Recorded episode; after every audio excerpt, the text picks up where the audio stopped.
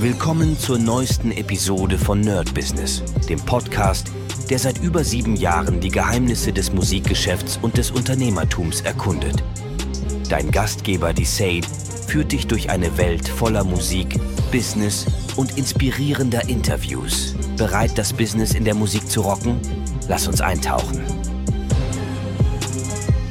Hi Leute und herzlich willkommen zu einer neuen Folge von My Business mit mir Desart. Und heute reden wir natürlich über meine Woche, aber es ist, ähm, vorhin habe ich mir ein paar Berichte angeguckt zum Thema KI und was da gerade los ist und es ist unglaublich viel los. Also egal ob Google, ob Microsoft, ob OpenAI, alle sind jetzt gerade im äh, KI-Fieber, AI-Fieber und versuchen das irgendwie mit reinzubringen. Also von dem her, das, was jetzt gerade so ein bisschen äh, die letzten Monate kam, so dieses, ah, man will vorsichtiger und so weiter, habe ich nicht das Gefühl. Also bei äh, Microsoft, glaube ich, war jetzt Gemini, kommt jetzt neu rein anstelle von BART, also der KI, die so ein bisschen wie ChatGPT ist. Ähm, YouTube, glaube ich, ist gerade auch dabei, extrem viel für die Creator zu machen, gerade was Songerstellung angeht, dass man sagt, man muss hier nicht seine eigenen Songs erstellen, sondern es macht eine KI, gerade wenn man irgendwie so, keine Ahnung, Intro-Mucke, Outro-Mucke, während dem ganzen Mucke, man muss dann nichts mehr Lizenzmäßiges nehmen. Und das wird auf jeden Fall sehr, sehr, sehr interessant, auch für uns Musiker. Ähm, die ja davon leben, dass wir Dinge lizenzieren und das hat sich ja eh schon ein bisschen geändert.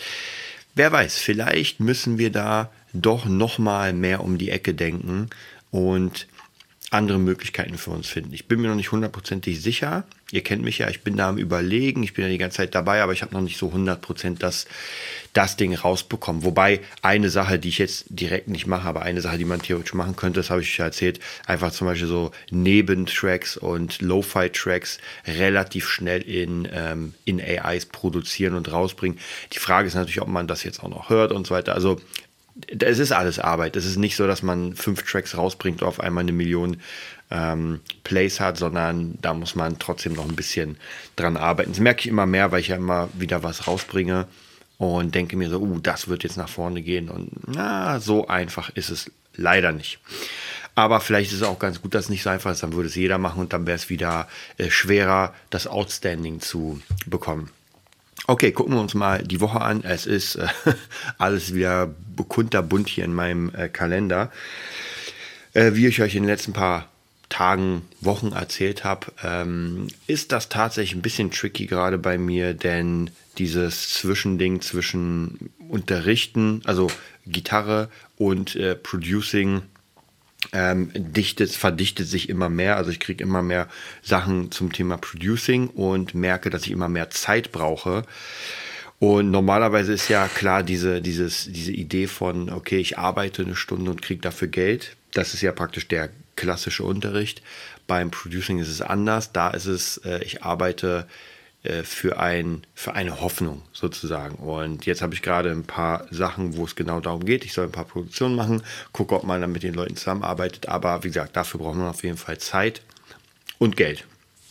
Ähm, und wenn man äh, mehr Geld als Zeit hat, dann wird es schwierig. Äh, wenn man weniger Geld als Zeit hat, wird es auch schwierig. Also grundsätzlich ist es, glaube ich, die beste Methode bei sowas ist es, ähm, sich ein ein Polster aufzubauen und dann vielleicht sogar, und das traue ich mich noch nicht, das traue ich mich noch nicht zu sagen, ey, ich cutte jetzt komplett den Unterricht. Es gibt keinen Unterricht mehr, weil wenn ich mir das hier angucke in meinem Plan und wenn ich mal so tun würde, als wäre der Unterricht komplett weg, dann äh, ist da sehr viel Zeit, muss ich ganz ehrlich sagen. Dann ist da wirklich, wirklich sehr viel Zeit. Hm.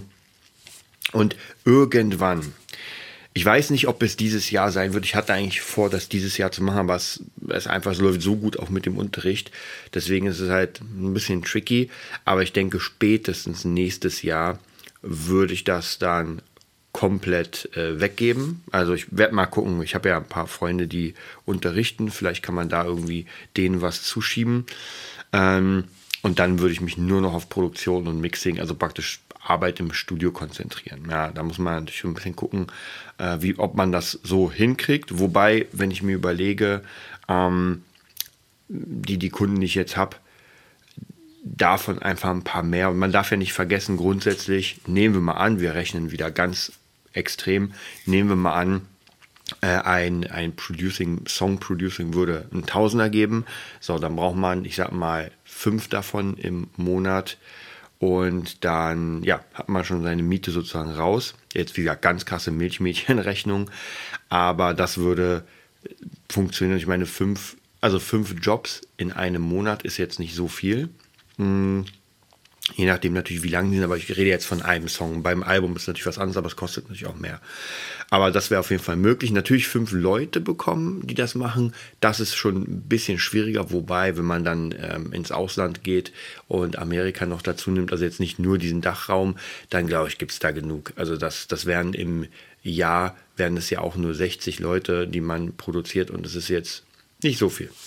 Aber trotzdem, wie gesagt, muss man das schaffen. Und natürlich kommt dazu auch äh, verschiedene andere Jobs wie Mixing, dann natürlich klar irgendwelche kleinen Workshops und sowas. Also am Ende macht es die, äh, diese, diese Streuung, dass dass aus verschiedenen Quellen was kommt. Ja, dazu kommt natürlich noch ähm, Udemy-Kurse, also in meinem Fall Udemy-Kurse, dann noch der Podcast und so weiter. Das heißt, das ist schon möglich, das dann so zu bauen, dass noch ein paar Euros äh, automatisiert kommen. Wahrscheinlich, wenn ich dann so viel Zeit hätte, dann würde ich vielleicht sogar ein bisschen mehr noch diese YouTube-Geschichte machen. Hatte ich ja vor, habe auch ein Video gedreht, ist auch ganz cool geworden.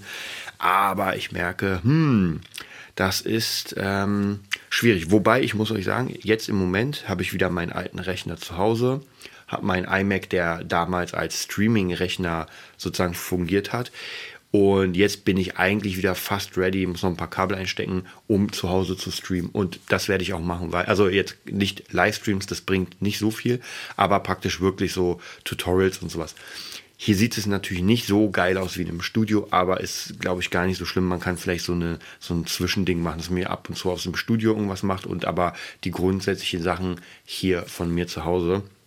Und man sieht ja meistens auch mein, ähm, mein Screen Capture. Also man sieht ja nicht wirklich jedes Studio, außer mich in kleinem Bild unten. Aber wie gesagt, da sieht man nicht so viel. Ich werde mal überlegen, auf jeden Fall diese ganze Kurssache ist ähm, sehr, sehr wichtig, weil das irgendwie eigentlich jeder benutzt. Und ich habe jetzt durch die ganzen Kurse, natürlich der AI-Kurs war jetzt der absolute Gassenhauer. Also ohne den hätte ich auch gar nicht so viel Geld bei Udemy verdient, logischerweise. Also nicht durch die Producing-Kurse, die gehen ab und zu mal, das waren 20er, und 30er im Monat. Aber der AI-Kurs geht natürlich steil. Müsste man mal überlegen, ob man das vielleicht nochmal erweitert mit irgendwas anderem, ja, in Richtung Musik. Aber da merke ich auch, dass ähm, die meisten, ja, wie soll ich sagen, die meisten Leute den Kurs, die, die den Kurs wählen, sind halt so gar nicht nischenbezogen, sondern das ist einfach erstmal Grundkurs, okay, worum geht es da, was kann man da machen? Und umso breiter man ist, umso mehr Leute bekommt man, aber natürlich ist auch die Konkurrenz größer. Umso nischiger man ist, umso weniger Leute werden es. Aber dann spreche ich nur die an. Also deswegen auch hier Überlegungen, in welche Richtung es geht. Also es sind viel, viel Überlegungen. Ähm, es ist viel, viel zu tun.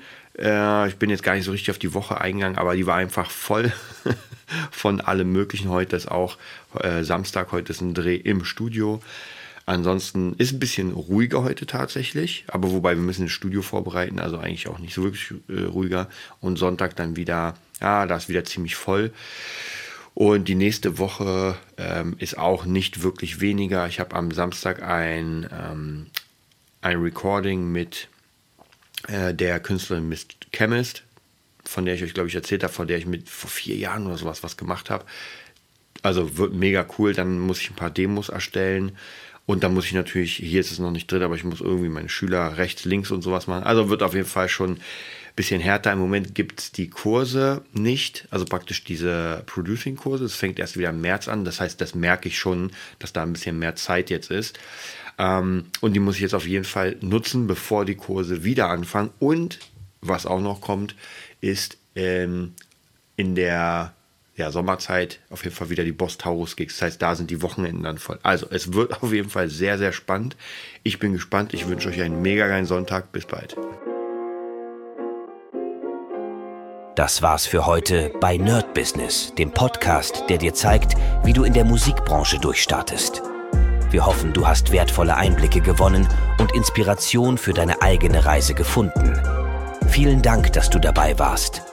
Vergiss nicht, uns zu abonnieren und mit deinen Freunden zu teilen. Bis zur nächsten Episode. Stay tuned and keep rockin'.